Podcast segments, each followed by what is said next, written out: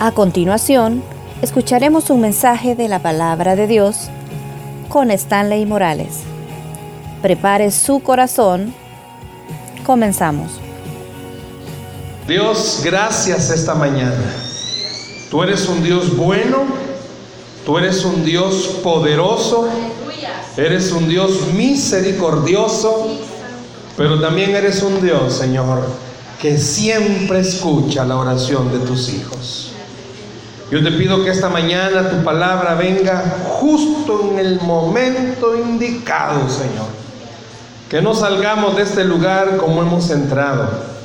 Que al contrario salgamos de este lugar renovados, Señor.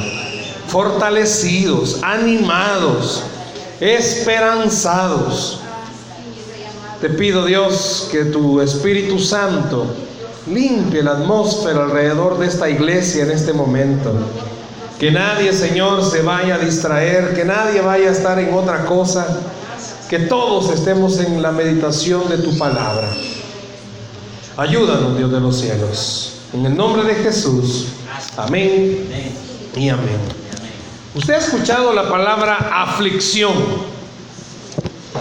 Alguien me va a decir, no hermano, yo no la he oído solamente, yo la vivo. ¿Qué será la aflicción? ¿Qué es la aflicción? ¿Quiénes estarán en aflicción? Algunos a la esposa le llaman aflicción, porque cuando la ven llegar tienen aflicción de espíritu. ¿Qué es la aflicción? Todos en alguna medida, todos los que estamos acá, sin temor a equivocarme, tenemos cargas, tenemos problemas. Nadie está exento de vivirlos. Si usted busca eh, en un diccionario qué es una aflicción, va a encontrar varios términos. Abatimiento, tristeza, molestia, sufrimiento. Y podemos seguir.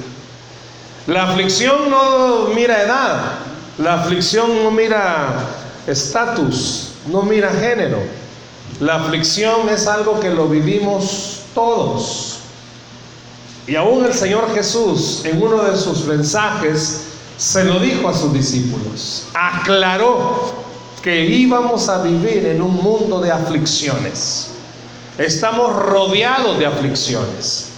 Si pudiéramos esta mañana pedirle a cada uno que nos contara su aflicción, claro, hay diversidad de aflicciones. Aflicción por la economía, aflicción por la salud, aflicción por el trabajo, aflicción porque no se ha casado, aflicción porque están creciendo los hijos, aflicción porque no se han ido los hijos de la casa. Bueno, cada uno tiene sus propias aflicciones. Algunos ya tienen la aflicción de los achaques de la edad. Si no se podía desvelar antes, ¿por qué amanecía ready? ¿Hoy qué? Hoy se desvela y al día siguiente ah, ya no se levanta. Veamos qué dice la Biblia. Vamos a hablar esta mañana acerca de las aflicciones que tenemos en el mundo. Así se llama el mensaje. Las aflicciones que tenemos en el mundo. Las aflicciones que tenemos en el mundo. Vaya conmigo a Juan, Evangelio según San Juan, capítulo 16, versículo 33. Juan 16, 33. Gracias al hermano de multimedia, siempre proyectando las partes de la prédica, pero tenga su Biblia abierta o encienda su celular y busque la A. Hoy así es, ¿verdad? Hoy ya no es como antes, que solo abra la Biblia, no, busque la A. Eh, Juan capítulo 16, verso 33. ¿Lo tenemos? Amén. Estas cosas os he hablado para que en mí tengáis, en mí tengáis paz. ¿Qué dice Jesús? En el mundo tendréis aflicción, pero confiad, yo he vencido al mundo. Se pone a pensar todos los discípulos y ya vamos a ver una parte, porque hay que aclarar, Jesús dice estas cosas os he hablado, ¿qué cosas? O sea, y dice el versículo, estas cosas os he hablado, ¿qué cosas? Y de repente el discurso, el mensaje, la enseñanza, la charla, la plática de Jesús con sus discípulos y los que estaban ahí, llega un momento en el que les toca su corazón y les dice, ¿saben por qué he hablado todo lo que he hablado con ustedes? Porque en este mundo van a tener aflicciones. No sé cómo se sentiría usted después de estar escuchando al maestro, ¿verdad? Y que el maestro le dijera, wow, ven a mí, que el que está en Cristo nueva criatura, venga que yo voy a hacer cosas preciosas. Usted cuando escuchó el mensaje de Jesús, ¿verdad? Entendió de que la vida sin Cristo era una vida sin sentido, una vida sin rumbo, una vida sin esperanza. Cuando usted aceptó a Jesús, entendió, ¿verdad? Quizás no es que estaba tan mal o tan cargado de pecado, pero estaba enemistado con Dios, suficiente motivo para que alguien venga a los pies de Cristo. Entender que no tener a Jesús es estar en pleito con Dios. Y estar en pleito con Dios mejor, piénselo dos veces. Dice por ahí en el mundo que enojarse con la esposa o enojarse con alguien es enojarse con la cocinera. Ahora imagínese enojarse con Dios. Pues suficiente punto, estar enojado con Dios estar peleado con Dios. Pero Jesús estaba también comparando y diciéndole, miren, yo, el que viene a mí, tiene vida y va a tener vida en abundancia. El que esté cerca de mí va a estar bien, wow. Pero de repente Jesús en su mensaje les dice a todos, vaya, ¿saben por qué les he dicho todas las cosas que les he dicho? Porque en el mundo van a tener aflicciones. En el mundo van a tener problemas. En el mundo van a tener luchas. En el mundo le va a pasar cosas que no las va a entender. Si se supone, ¿verdad?, que venir a Jesús es una buena vida. Hay muchos que están escuchando esta enseñanza y se están preguntando, ¿y a esto fue a lo que Dios me llamó? Y que no se supone que la vida en Cristo es una vida distinta y es cuando más problemas tengo, cuando más líos tengo. Alguien pudiera decir, bueno, y que no que yo, si yo iba a venir a Jesús, Él iba a ayudarme y desde que yo acepté a Jesús, más pleitos tengo en mi matrimonio. No voy a decir amén. Más líos tengo con mis hijos. Mire hermano, si no tengo ni un año de estar en la iglesia, ya estoy acabado, sin más económicamente fregado. ¿Por qué será eso? Y es donde Jesús le hace a usted y a mí el recordatorio. El mundo en el que estamos está lleno de aflicciones. Hermano, yo no sé si usted se ha fijado los centros comerciales cuando es vacación, específicamente diciembre. Wow, la gente no tiene pisto, pero ganas de ir a los centros comerciales no les falta. Antes, hoy porque ya es más difícil. Cuando estaba, cuando estaba bicho, hace unos cinco años atrás. Ten cuidado, Yo sé que esas zonas usted no las conoce. Pero a mí me gustaba irme en bus, bajarme en el centro y venirme caminando toda la arce. Me encantaba el ambiente. Hoy si me vengo caminando en toda la arce llego sin ropa, pero me encantaba el ambiente, el gentillo, el gentillo se aglomeraba y era bonito. Pero en una de esas ocasiones yo siempre veía a las personas, yo no sé cuántos de ustedes han visto gente que va caminando y hablando solos. Y no es que estén locos, usted habla solo, no más decir que no. O sí, todos hablamos solos. Algunos sí se pasan, ¿va? Pero usted va caminando quizás y va ¿Cómo voy a hacer? ¿Y qué pasa? Y la gente se le queda viendo, ¿verdad? Hoy porque como hoy aparecen esos manos libres bien minúsculos, para la gente puede decir que usted lleva su mano libre, ¿va? Pero es común ver personas así. Aquí esta mañana, hermanos, si tuviéramos un medidor de aflicción, hay algunos que lo reventaran ese medidor. Porque están afligidos y apenas vamos comenzando. ¿Cuántos días lleva junio? Tres y no sabe cómo va a ser. Le acaban de pagar, pues sí, pero todo lo debía, ya solo tiene cinco pesos para el mes. Está afligido. Muchos de ustedes, seamos honestos, les ha menguado, y raro va, pero les ha menguado hasta el deseo de comer. Se les ha ido el hambre, algunos no, ¿verdad? Pero a algunos sí se les ha ido el hambre. No duermen, yo no sé cuántos de ustedes tienen el problema que no duermen. Yo le agradezco al Señor que afligido, abatido, preocupado, pero el sueñito no me va. Esa es una de las bendiciones que Jehová me ha dado, pero algunos que no. Jesús mira a sus discípulos, mira a toda la gente y le dice, ey, ey, ey, vaya, ustedes ya escucharon cosas preciosas, pero quiero que usted y yo vivamos pies en la tierra. Y este mensaje es, pongamos nuestros pies sobre la tierra. O sea, el hecho de ser cristiano no significa que no vamos a pasar por situaciones difíciles. ¿Sabe usted que esta palabra aflicción en el original viene de una palabra que da, da a entender una presión? Pero como que si usted agarrara algo y lo presionara con mucha fuerza. También esta palabra aflicción es usada para ejemplificar cuando exprimían las uvas y cuando exprimían eh, los olivos. O sea, está hablando de una fuerza tal que el propósito es apachurrar. ¿Oyó? Esta palabra aflicción en su original cuando fue escrita dio a entender una situación que el propósito de esa situación no era solo que usted tuviera, ay, tengo un problemita. No, que lo presionara de tal forma que usted sintiera que ya no puede. Entonces Jesús aclara y dice, ustedes van a pasar por cosas que los van a presionar fuerte y les van a sacar todas las fuerzas que usted creía tener. Las aflicciones hacen que nosotros digamos, ya no puedo. Las aflicciones hacen en usted y en mí un proceso que dice, ya no aguanto, ya no quiero, es imposible. No sé cuántos miran al cielo miran a algún lado y le dicen a Dios, ¿hasta cuándo? Ya no aguanto, no soporto. Es como cuando la esposa se le queda viendo al esposo y le dice, ya no te aguanto. O el esposo le dice a la esposa con temor, ya no te aguanto.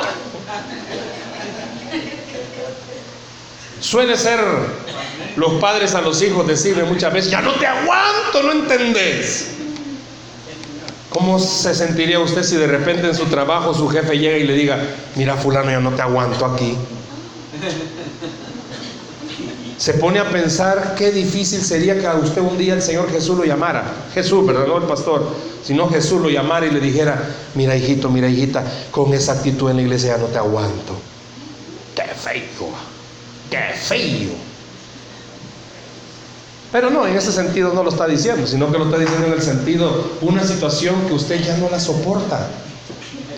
No sé, sinceramente, Ah, si usted puede decir, no hermano, yo no he sentido algo que me presione de tal manera que ya me haga quererme desesperar e irme. Hermanos, hay muchos cristianos que quieren salir huyendo. Usted quiere salir huyendo muchas veces de su vida. Yo no sé cuántos de ustedes tienen el sueño de que, ah, me quiero ir, ya me harté de todo, me voy. Pero como no tiene para dónde ir, se le pasa. Pero, pero se harta. Se cansa. Y pareciera ser una situación que Jesús la estaba preveyendo para ellos y para nosotros. Hermano, yo no sé si usted ha llegado, como decía mi abuelita, ¿dónde asustan? O sea, hermano, o sea, no tener para comer o comer salteado o tener que barajear, pago esto, pago esto, no pago nada y comemos. ¿Qué hacemos? Aflicción. Aflicción. Usted escucha a las personas quizás que no saben su problema hablar de tantas cosas. Dios me proveyó, quiero contar, Dios me bendijo. ¡Wow! Y usted te queda todavía como, ¿y a mí cuándo? Pues, ¿y a mí cuándo me va a amanecer? ¿Y a mí cuándo va a llegar? Y comienza a afligirse. Por eso dice, ¿verdad? Que es un abatimiento, tristeza, molestia o sufrimiento.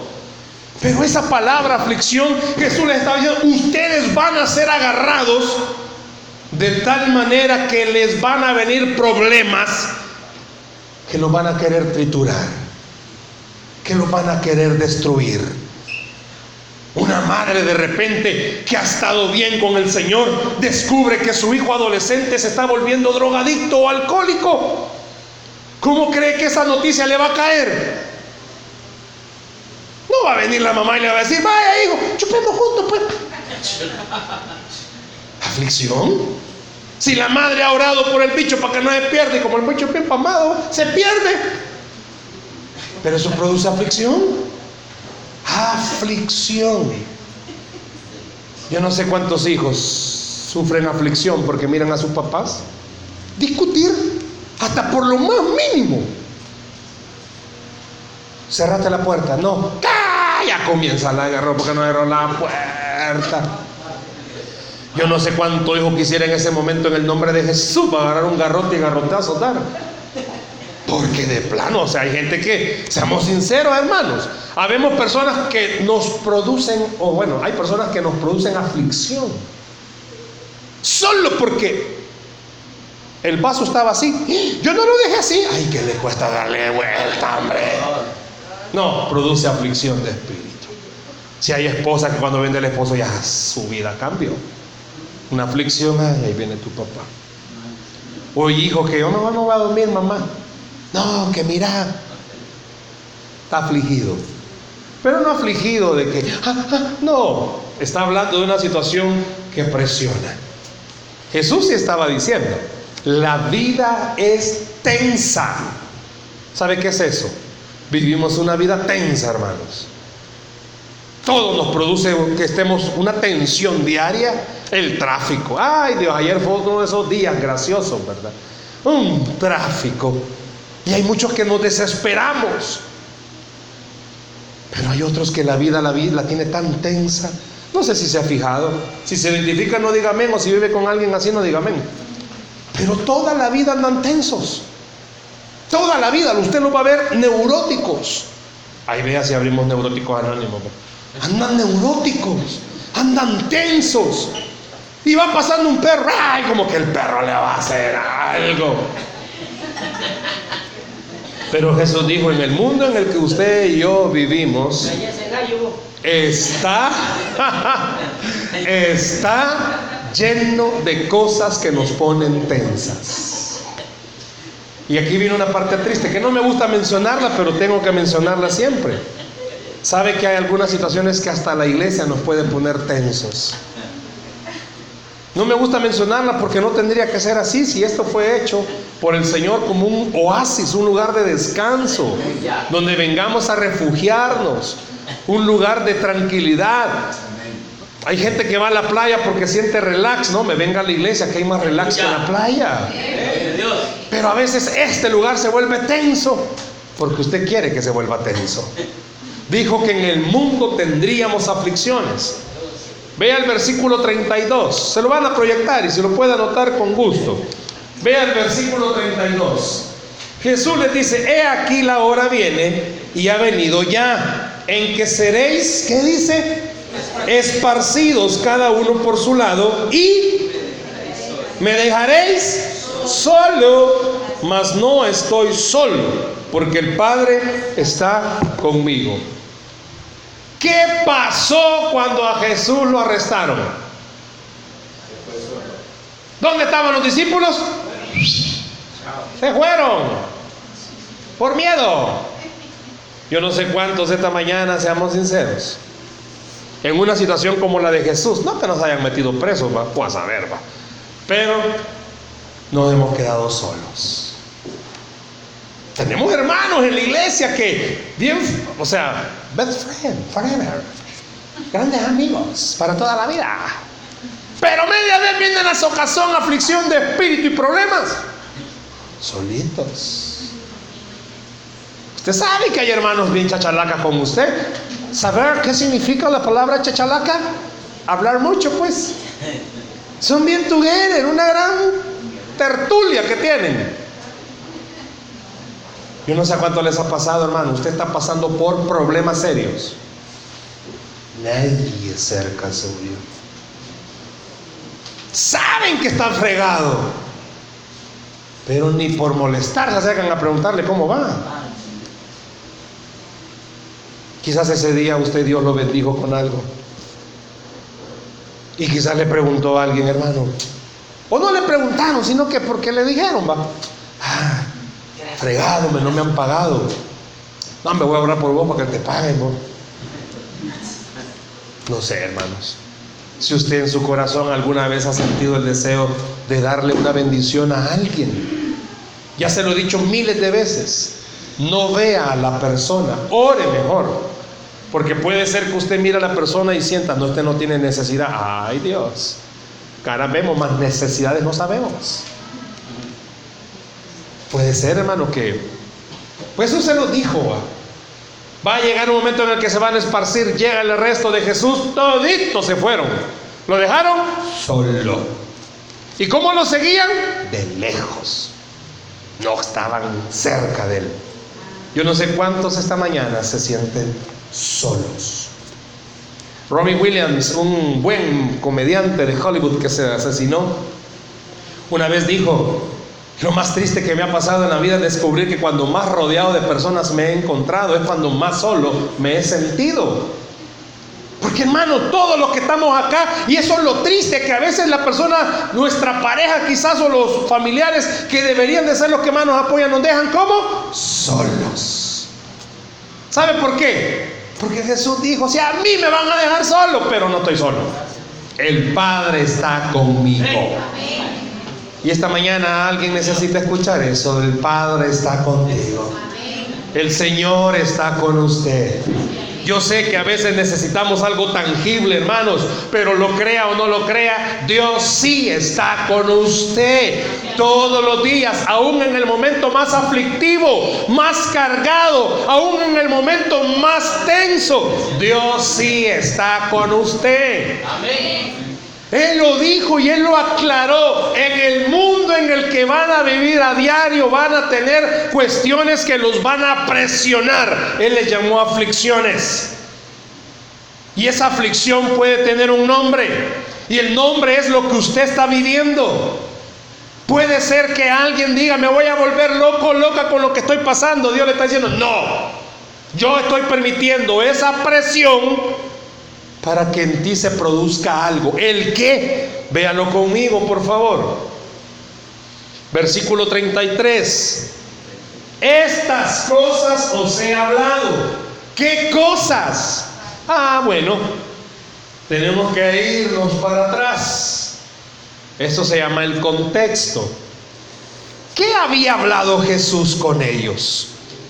Vea lo que dice Juan capítulo 14, verso 27 al 29. Anótelo si gusta, se lo van a proyectar.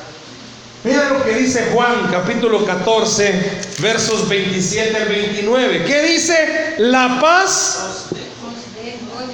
Mi paz os doy. Yo no os la doy como el mundo la da. No se turbe vuestro corazón ni tenga miedo. Habéis oído que yo os he dicho, voy y vengo a vosotros si me amarais, os habrías regocijado, porque he dicho que voy al Padre, porque el Padre mayor es que yo. Y ahora os los he dicho antes que suceda, para que cuando suceda, creáis. ¿Qué le estaba diciendo Jesús a sus discípulos? ¿Qué le da paz a usted? Seamos honestos. Estabilidad económica produce paz.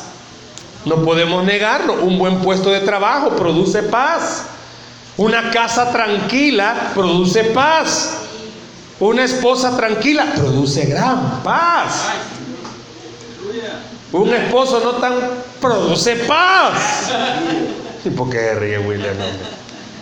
¿Qué le produce paz a usted? Hay gente que le produce paz una buena taza de café, más si es Saint Germain. Le da paz. Falta comercial, tal vez saco algo.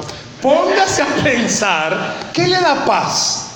Me voy a bajar y, Abelardo, ¿qué te da paz? Puede ser que él me diga, a mí me da paz, hermano, tocar. Guitarra, teclado, batería, no sé si le produce paz, pero tocar algún instrumento me produce paz. Hermana, ¿y a usted qué le produce paz? Cantar. No puedo, pero me produce paz. Hermana, ¿y a usted qué le produce paz? Cuidar mis plantitas. Hermano, ¿y a usted qué le produce paz? Ver televisión, una buena serie. La Reina del Sur. ¿Qué le produce paz? Viene Jesús y le dice, ok, a todos ustedes en esta mañana, hello, how are you? Ah, ¿Qué les va a producir paz? Y comenzamos a levantar la mano. Hermano, salir de mis problemas. Ok. Salir de esto, salir del otro. A toda la palabra salir nos va a producir paz. Ok. Está bien. Pero Jesús viene y dice, "Mm, mm, ahí quiero aclararles algo. Quizás usted no va a salir de lo que tiene, pero usted sí va a tener paz. Porque dice Jesús, mi paz os doy. Y yo no la doy como el mundo la da. Fíjese bien, esas son una de las cosas que Jesús habló.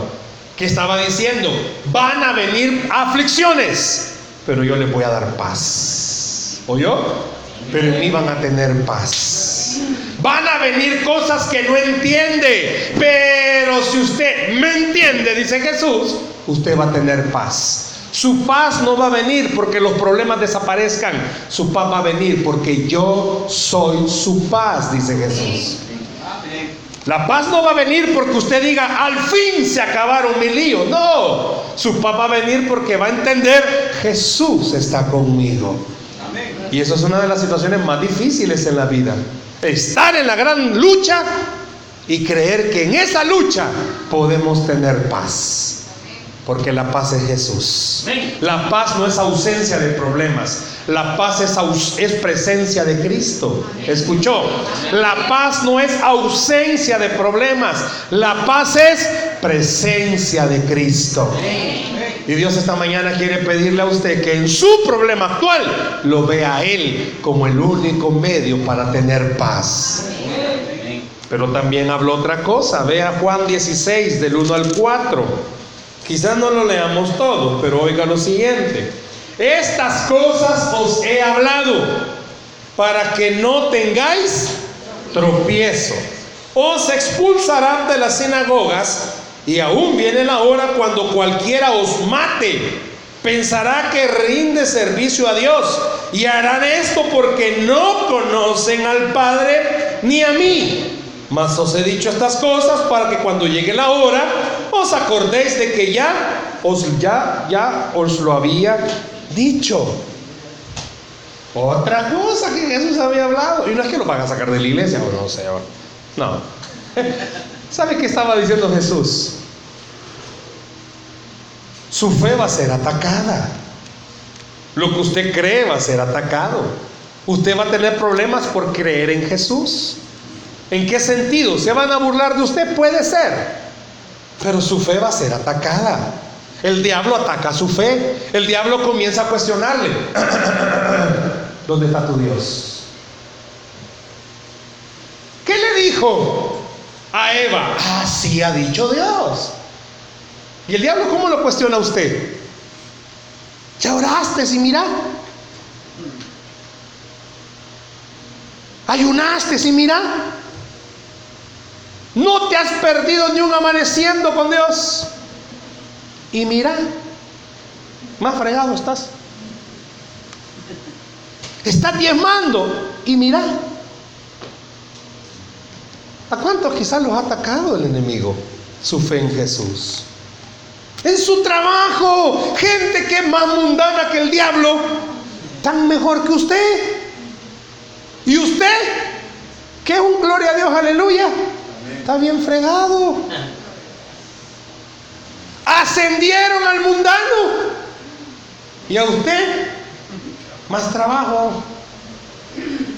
Su fe va a ser atacada, dijo Jesús. Ya les se lo dije. Estas cosas os he hablado. Dice, ya se lo dije. El diablo por todos lados. En la familia. En la familia. Mira, hermano. La gente no entiende, ¿verdad? Creen que cuando somos cristianos ya somos perfectos. Ay Dios, uy Dios mío. Si algún perfecto habrá aquí esta mañana, prepárese, Jesús ya, lo, ya viene por usted. Porque no hay ni uno. Todos fallamos. Hermanos, somos cristianos, servimos al Señor, predicamos la palabra, pero el diablo a veces nos pone la trampa y caemos. Se nos sale la bestia, el mal carácter, los malos pensamientos, la ira contenida. Ninguno de esos vienen aquí. Usted cuando le hacen algo en el trabajo, usted pone la otra mejilla. Hablan de usted, usted ora por esa persona que anda hablando de usted. Vea que no, hermanos. Y en la familia no pueden. Y la familia viene y nos mocha y nos dicen, y eso baja a la iglesia vos. Va a ser atacada su fe. Ya les dije estas cosas, dijo Jesús. Ya se las dije. Va a ser su fe atacada. La gente va a decir, no, hombre, si vos de cristiano no tenés nada, su fe va a ser atacada. Pero tranquilo, dijo, esas son aflicciones. Pero también vea otra cosa, siempre en el capítulo 16, en el verso 9 y 11, vea otra cosa que Jesús ya había dicho. De pecado, así dice, ¿va? De pecado por cuanto no creen en mí. De justicia está hablando, ¿verdad? Cuando Él venga, dice, perdón, hubiera sido mejor desde el 8. Y cuando Él venga, convencerá al mundo de pecado, de justicia y de juicio. De pecado por cuanto no creen en mí. De justicia por cuanto voy al Padre y no me veréis más. Y de juicio por cuanto el príncipe de este mundo ha sido ya juzgado. Tan, tan, tan, tan. ¿Sabe qué otra cosa habló Jesús? El que tanto le quiere meter zancadilla ya ha sido juzgado y ya sabe su futuro. Tradúcame eso, hermano. El que tanto lo anda hostigando ya fue derrotado por Jesús en la cruz del Calvario. Estaba diciendo Jesús, miren, van a tener aflicciones, pero quien los va a afligir ya está derrotado, porque yo lo derroté en la cruz del Calvario. Fíjese bien, y ahí es donde cae dice, estas cosas os he hablado, ¿qué? Yo quiero darles paz cuando tengan problemas. Van a tener dificultad, su fe va a ser atacada, pero los va a atacar alguien que ya fue derrotado. Fíjese que en este mismo versículo 33 está pasando algo. Yo quiero que lo vean. Siempre en el 33. En los manuscritos originales, Usted sabe, la Biblia fue escrita por, valga la redundancia, escribas en papiros y estos iban escribiendo, escribiendo.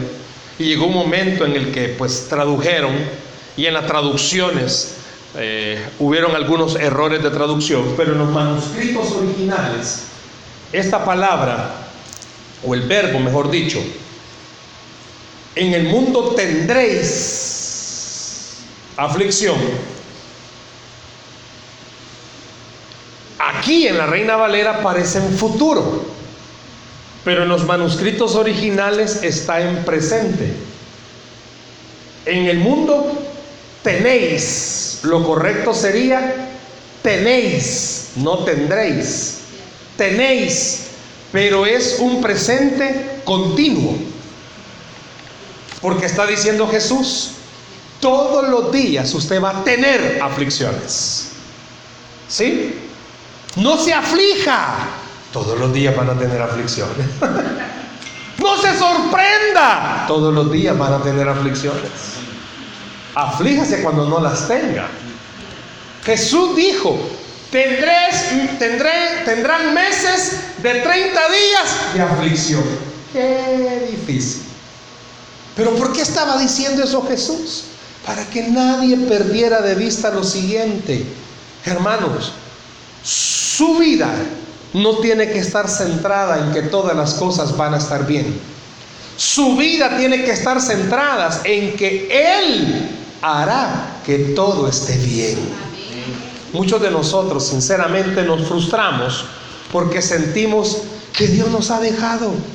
Nos frustramos porque ya no soportamos lo que vivimos. Y Jesús ya lo había dicho, hey, tranquilo, van a tener líos yo he vencido todos esos líos. Fíjese también algo. ¿Cuántas veces, véalo ahí por favor, cuántas veces en el versículo 33 Jesús está hablando de Él? ¿Cuántas veces aparece yo o cuántas veces está hablando de Él? En mí, ¿cuántas veces? Léalo bien, ¿cuántas veces aparece? Estas cosas os he hablado. Una. Para que en mí tengáis paz. En el mundo tendréis aflicción, pero confiad, yo he vencido al mundo. Tres veces Jesús ratifica o enfatiza algo. Todo depende de mí, no de usted. ¿Escuchó? Todo depende de Él, no de usted y de mí. Que las cosas estén bien no dependen de mí, dependen de Él, porque Él es el que tiene poder para hacer las cosas. Que su hogar cambie no depende de usted, depende de Él. Que las cuestiones laborales cambien no depende de usted, depende de Él. ¿Qué quiere decir entonces? Que todo se basa en su relación personal con Dios. Todo se basa en su relación personal con Jesús. ¿Quiere éxito en la vida? Sí estudie, sí prepárese, sí escuche consejo, pero ante todas esas cosas, trate de tener una buena relación personal con Jesús. ¿Quiere que las cosas de verdad cambien? Tenga una buena relación personal con Jesús. Vea cómo el escritor pone contrastes. Un contraste es algo que está contrario. En mí tendréis paz. En el mundo tendréis aflicción. Usted, usted decide. Ojo, usted decide. En mí tendréis paz. En el mundo tendréis aflicción. Usted decide. ¿Quiere vivir con paz? Véngase al lado de Jesús. ¿Quiere vivir enlillado? Quédese en el mundo, hermanos. Vean otro contraste. ¿Qué quiere tener? ¿Paz o quiere tener aflicción? Usted decide. Ya no quiero estar afligido, entonces venga a los pies de Cristo. Venga a Él todos los días. Pero si usted no entiende, hermano, ojo por favor. Si usted y yo no comprendemos, diaria oración, diaria lectura de la palabra, trae paz. Si usted no entiende eso, ah, ok, entonces entienda lo siguiente. No hace eso, va a vivir más afligido de lo que está. Porque va a sentir que su vida no tiene sentido. Porque lo único que le da sentido es Cristo Jesús.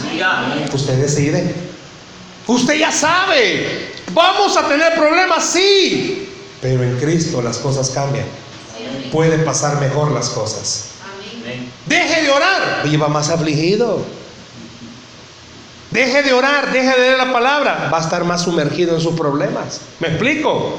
Por eso el escritor decía, Jesús lo aclaró y dijo, eh, eh, eh, no pierdan de vista, yo he vencido al mundo.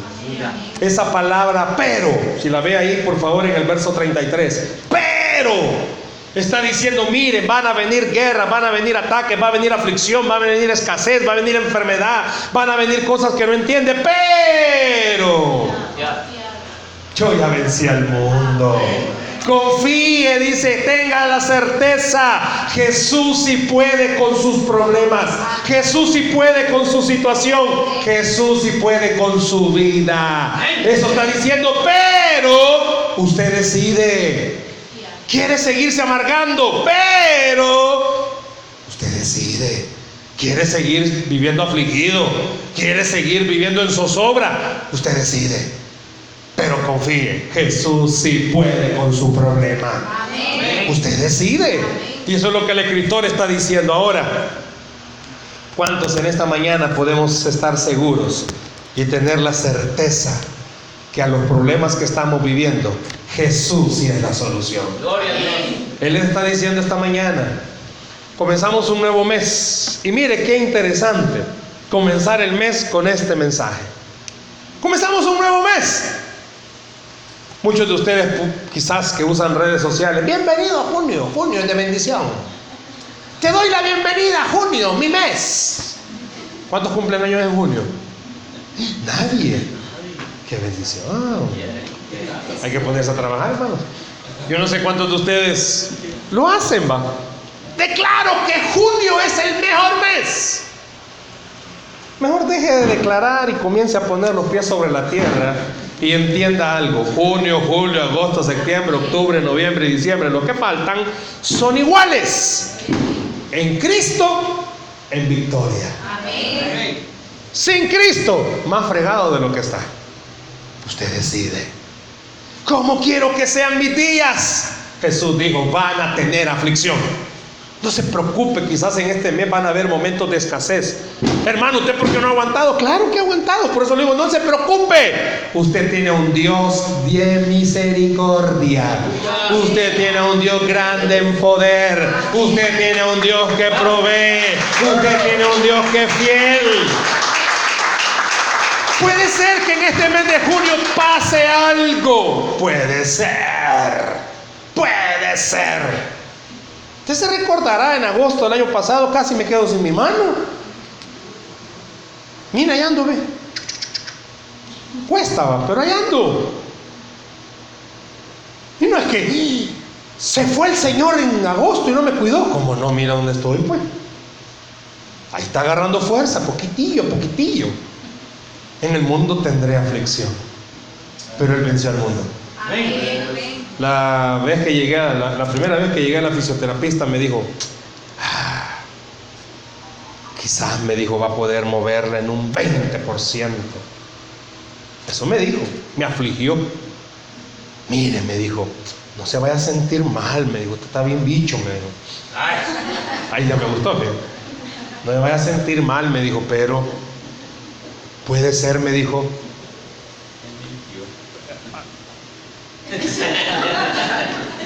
En aquel entonces yo tenía mi mano, le llaman mano de garra, porque queda así, porque como los tendones y los, las articulaciones están mal, mano de garra. Cuerpo de oso tengo, ya solo la, la garra me faltaba. Porque se ríen, pues. Y me dijo, mire, no se vaya a sentir mal, me dijo, porque su mano va a quedar así siempre.